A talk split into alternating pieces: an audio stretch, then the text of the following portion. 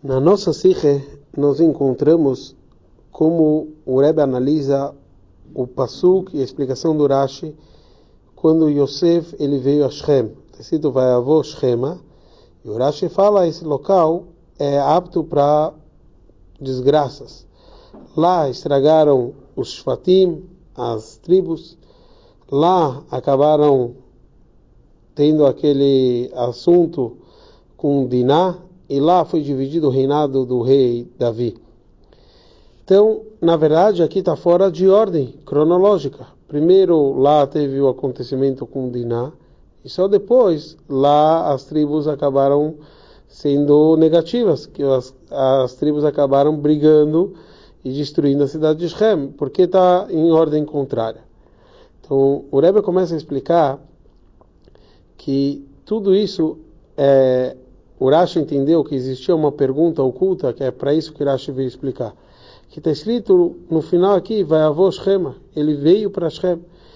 Na verdade, qual a importância de nos contar se no final a vinda de Yosef acabou, acabou sendo em outra cidade, Dotan? Então aqui o Rashi entendeu que lá é um local que já tem a ver com o estrago das tribos. Mesmo que eles só vão vender o Yosef em Dotan, aqui já é um lugar apto para esse tipo de desgraças. Então, por isso ele muda já a ordem, já começa com lá, teve esse estrago das tribos. E aqui a gente sabe que eram três coisas que você falava mal dos irmãos, e elas têm a ver com esses três assuntos que o Rashi aqui mencionou. O primeiro falava que eles comiam Ever Minachai, pedaço de um animal enquanto ele ainda está vivo.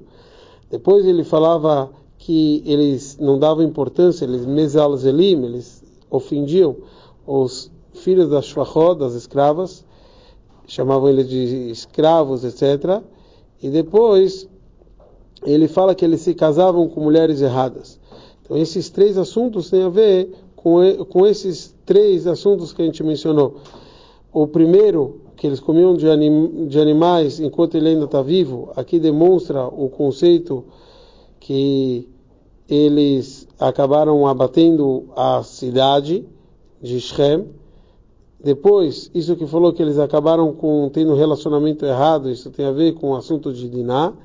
E isso que eles chamavam outro de escravos, isso acabou gerando a, a divisão que gerou da, do reinado do rei Davi, que acabou sendo tudo isso em Shem.